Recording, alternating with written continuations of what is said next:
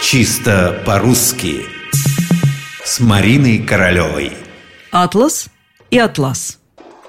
Вообще-то, конечно, никто не скажет «атлас» про географические карты, даже самый неискушенный носитель языка. Он попросит в книжном магазине «атлас» и будет прав. А вот с тканью сложнее. Кто-то в магазине попросит «атлас», а кто-то укажет на ту же материю и скажет «атлас». То есть бывают и атлас, и атлас.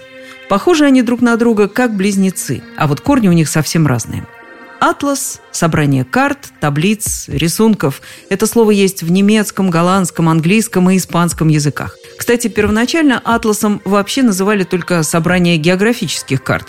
Это сейчас атласы могут быть и анатомические, и зоологические, и лингвистические. Ну а первый русский атлас появился в первой трети XVIII века, и это был атлас Всероссийской империи.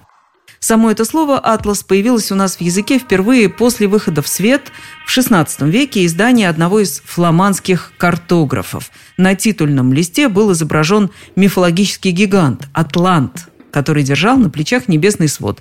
По-гречески он звался «Атлас», родительный падеж – «Атлантус».